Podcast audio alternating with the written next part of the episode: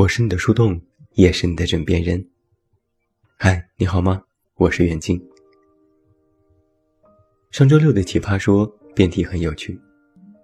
得知前任有了新欢，有一个鸡飞狗跳钮，可以在他们的关系里制造一点麻烦，要不要按？让我们来界定一下这道题目。第一，前任有了新欢，开始了全新的人生。第二，鸡飞狗跳的麻烦，不是原则性阻挠，只是制造一些困扰。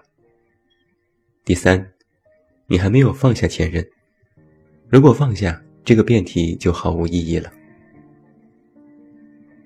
那在节目辩题的小片当中，有这样的两句话。正方说，他让你的青春喂了狗，休想轻轻松松走。反方说，青春已经喂了狗。何必继续打扰狗？听起来都好有道理呀。恰好我在上周五推送的文章《分手三十天实录》，就写到了类似分手还无法放下这个主题。在公号里有许多人留言，都说了自己的经历，随便的给你列举几条。有一个读者说，和他分手两年。没删除好友时，每天打开聊天页面，没有发信息给他，朋友圈看过无数次。删除后有一千次想加他，一直活在“他真的对我挺好的”这句话的谎言里面。还有读者说，看了这篇文章，仿佛看到了我自己，也不知道是哪里来的自信，分了三个月，还一直觉得我们能和好。还有读者说，刚经历分手，知道彼此不合适，决定放过彼此。可终究还是难受。八年的感情，生活中已经习惯有这个人存在，只是习惯了。知道自己傻，理智告诉自己要放下，可是真的走不出来。看了许多的留言，我就发现，感情这件事。很微妙的地方在于，你可能在一开始对一个人一见钟情，因为一个瞬间就感觉自己爱上了。但想要在结束的时候一瞬间抽离，就几乎是不可能的事情。我几乎没有见过第一天分手，第二天就喜笑颜开的人。如果有，不是之前不爱，就是渣。那有一个问题你需要搞明白：暂时放不下前任可以理解，但是放不下却每天念念不忘，还要去打扰前任，这件事要不要做呢？在《奇葩说》这期节目的结尾，李诞说了一段话，他说：“女生好不容易呀。”他解释说，傅首尔讲了自己的故事。回忆起十年前的前任，都是感恩和遗憾。但是李诞周围的男生很少有回忆前任的。他戏谑地说：“就男生嘛，都是那个德行。”大家会心一笑。想想确实也是，对感情念念不忘的，好像几乎都是女生，表现的最外放，遗憾也最多。但实际上啊。男生也有这样的例子，比如我公号里的这位读者。这个男生曾经说，他和喜欢的女生第一次认识的时候，女生就介绍男生关注了我的公号。每天睡不着的时候，都会读读文字，听听电台，这里算是他们的纪念地之一。后来，男生和女生分开了。但是男生依然还在公号里。有一天早晨，我登录后台，看到了上百条留言。这个男生就在我多半年每一篇文章底下进行评论，几乎都是一样的话：“我想你了，可我却不想让你知道。”我就忍不住去问他：“你这样留言，他会看到吗？”他说：“我希望他看到。”可我又不希望他看到，感觉自己像个神经病。我不知道他念念不忘的那个女生是谁，是否还在关注公号。当我看了一眼这个男生的关注日期是在二零一六年，想了一百次要给他发信息，又一百零一次的打消了这个念头。只能在一个公号下反复留言，怀着矛盾又期待的心情，希望自己放不下的那个女生，可以在某一个深夜无意中看到这些话。连我看到这样的行为都被隐隐的感动了。这样深情的男生其实不太多见。我不知道他们经历过怎样的故事，我只是在想，两年的时间过去了。万一他喜欢的女生已经开始了全新的生活，而男生的念念不忘，最终的结局会是什么呢？有人曾经这样说过：“对前任念念不忘是一种执念。”执念是什么意思？就是对某一事物抱有坚定的想法，不因事物的改变而转移，坚持不放，不能超脱。而爱情，实际上就是一种执念。无论那个人是好是坏，是美是丑，你都坚定地认定他，跟随他。这种执念会成为一种生活的习惯，哪怕爱情消失了，它都会长久地停留在你的脑海里。但你知道吗？执念太久也会变质，变成怨念。当一个人过分关注某种事情，长时间的沦陷于某种感情，就会变成自我的束缚，让你没有办法凭借一己之力去摆脱。什么叫做因爱生恨呢？就是从执念变成了怨念。而什么是爱中的恨呢？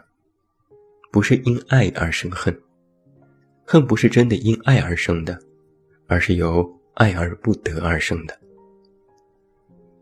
因为爱而不得，所以放不下，所以不甘心，所以才念念不忘，所以才想用一个鸡飞狗跳牛去干扰前任的生活，哪怕冒着被前任再度厌弃和让自己不开心的风险，也要将这种怨气发泄出去。但是想一下，你发泄了这种怨气，你如此念念不忘。就真的开心了吗？其实也并不是。你其实会更加的怨念，因为前任鸡飞狗跳了，也是前任的现任陪在他身边，前任也不会翻回来再找你。所以我一直在说，前任是一种尴尬的存在，幸福和难过其实都和你无关。好的方式就是不相见，最好。是不怀念。那在上周五的那篇文章当中，有一个读者就和我一直在纠结一个问题：前任到底还能不能做朋友？我的意思是，能做，但是最好不要做。他就有些不太理解。其他倒也算了，如果是好聚好散的，为什么不能做一个见面寒暄，打个招呼？做那种半生不熟的朋友呢？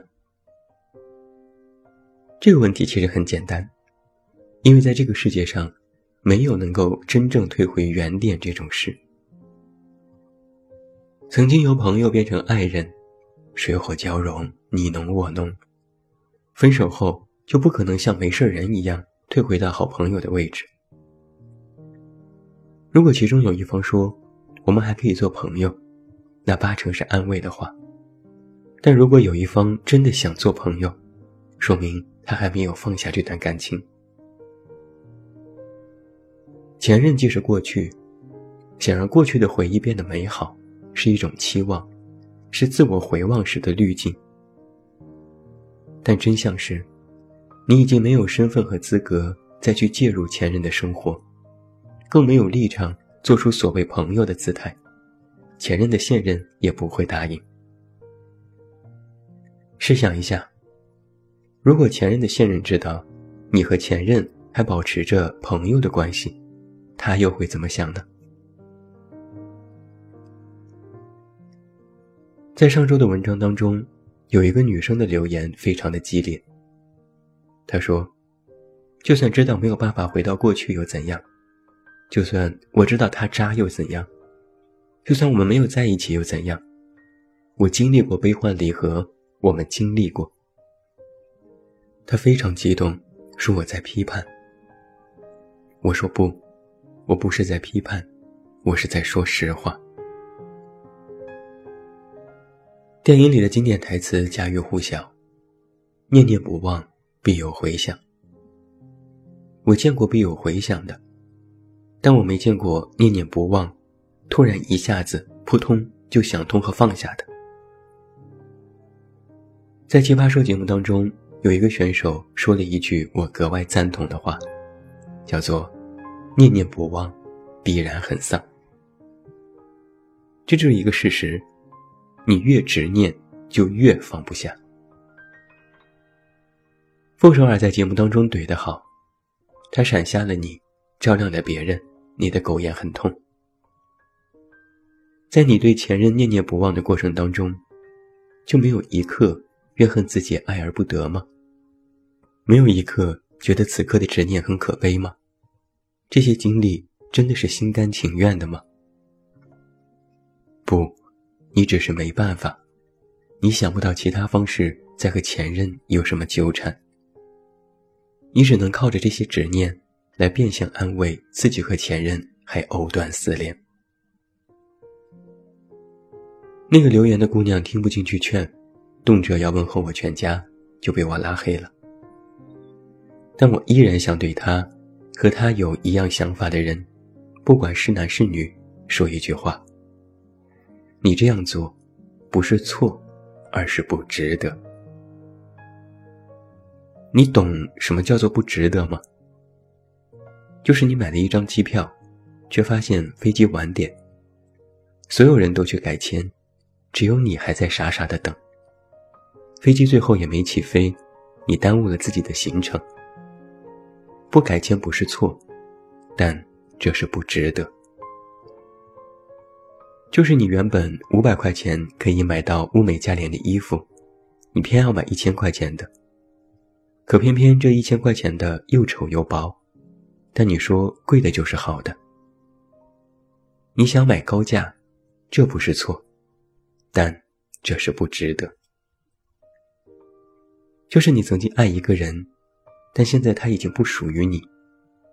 你捂着耳朵闭着眼睛说：“我不要接受这样的现实。”但现实已经非常赤裸裸地摆在你的眼前，就是你哪怕说你在经历悲欢离合，都没有人在意，他更不在意。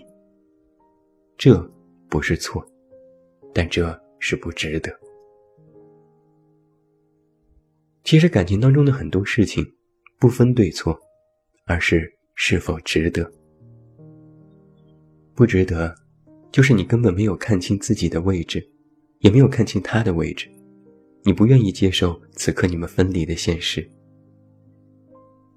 你依然念念不忘，但没有人回应你的信号。那么，你不丧谁丧呢？我写过那么多关于感情的文章，对于爱情的认知其实也一直在变化，但是我对前任的态度却非常坚定。那就是，既然分开，那么一别两宽，各生欢喜。